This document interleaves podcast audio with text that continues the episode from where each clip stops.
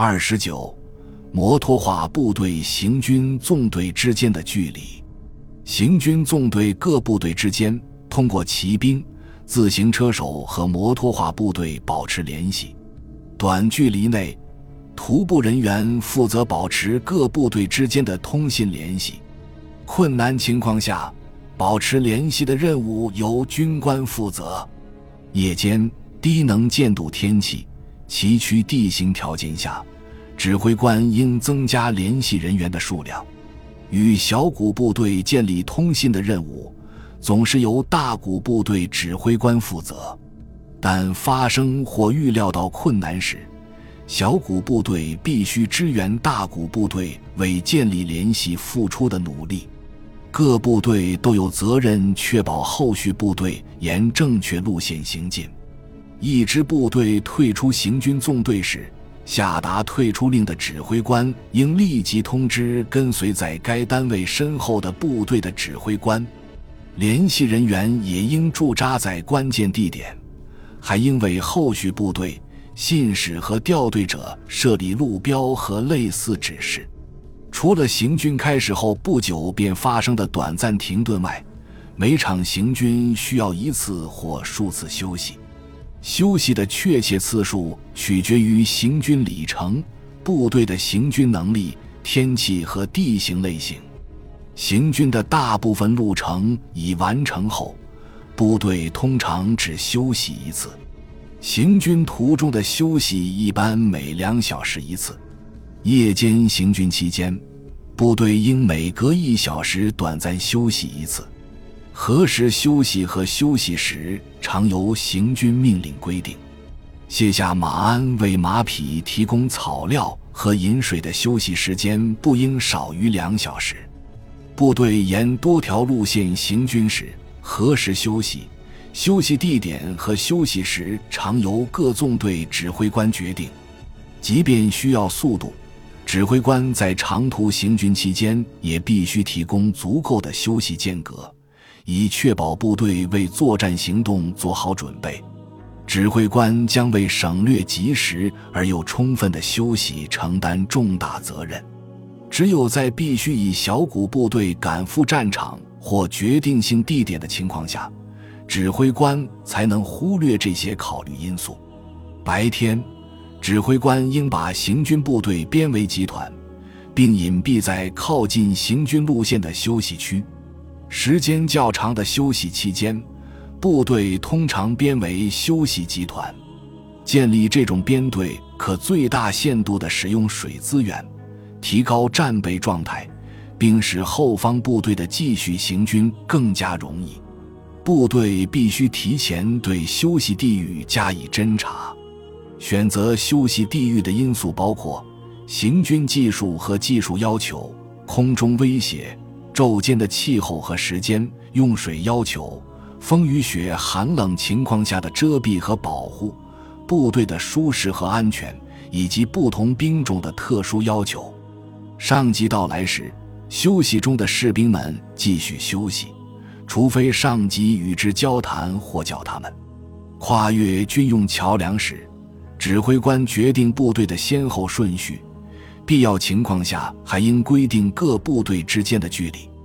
重量超过桥梁负载能力的车辆必须离开纵队，寻找合适的桥梁或以渡轮的方式通过。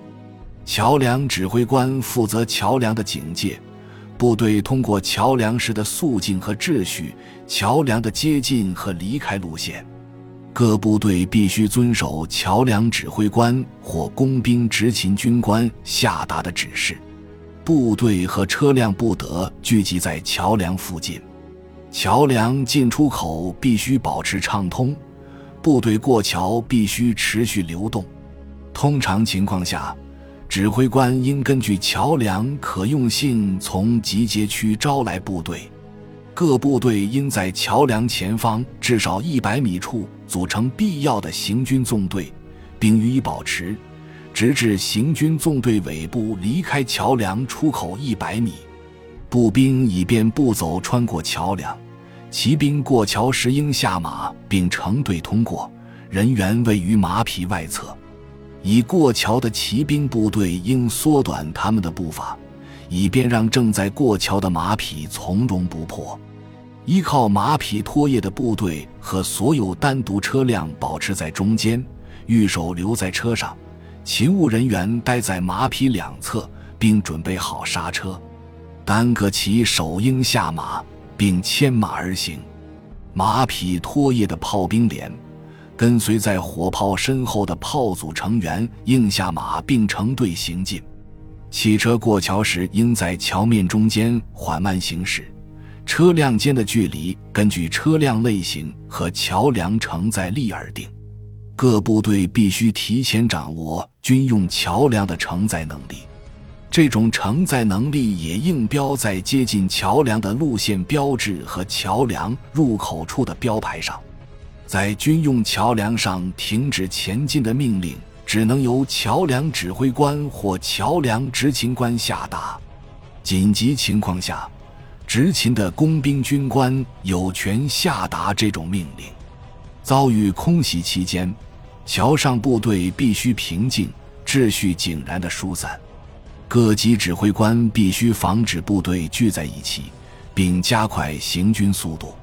部队过桥时，只有执勤的工兵军官有权反向跨过桥梁。桥梁执勤官可批准例外情况。